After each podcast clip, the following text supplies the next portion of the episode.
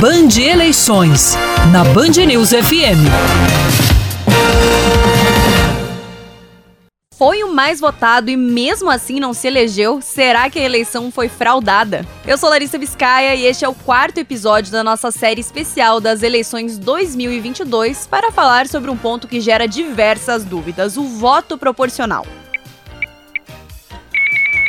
O sistema eleitoral brasileiro funciona por duas lógicas: o sistema majoritário, válido para presidente, governador, senador e prefeito, e o sistema proporcional, para deputados e vereadores. No primeiro, a lógica é que o mais votado vence. Já no segundo, a computação de votos depende de um cálculo maior. Neste caso, é eleito o candidato que está no partido que recebeu o maior número de votos. Isso acontece porque as vagas na Câmara Federal, nas assembleias legislativas e nas câmaras municipais são distribuídas distribuídas de acordo com a votação recebida por cada grupo, partido ou coligação. Ao votar no candidato A ou B, o eleitor escolhe também o partido 1 ou 2. E é por isso que o número do partido vem antes do número do candidato. O professor e membro do grupo de pesquisa de comunicação eleitoral da Universidade Federal do Paraná, Ari Azevedo, explica a diferença de lógica entre os dois formatos.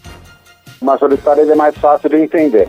Quem ganha mais votos. Quem tem mais votos, por exemplo, na disputa presidencial, é a pessoa eleita. No sistema proporcional, não é tão simples assim. Você tem alguns cálculos, você tem que saber o, o coeficiente eleitoral, por exemplo, que é um número varia também de região para região, né? Então, o que vai acontecer em última instância é que nas majoritárias é muito mais fácil da gente compreender as pessoas que são eleitas, que elas são as mais votadas. Nas proporcionais, a gente consegue saber algumas lideranças que são as mais votadas, entretanto, várias pessoas que acabam sendo eleitas, não necessariamente elas são aquelas que receberam a maior quantidade de votos.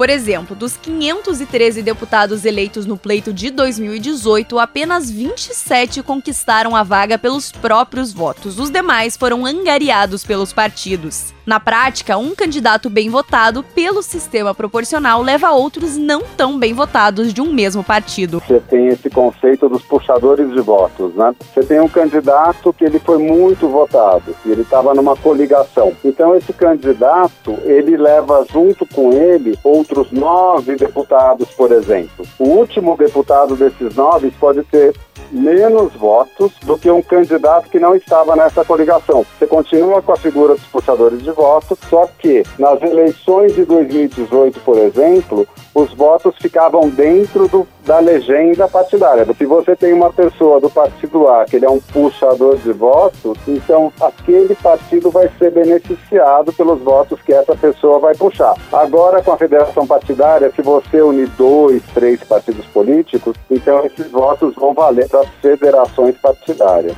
Os partidos podem formar coligações para garantir os votos no processo eleitoral pelo sistema proporcional. Uma metáfora pode ajudar na compreensão sistema proporcional que acontece. Algumas explicações até divertidas, né?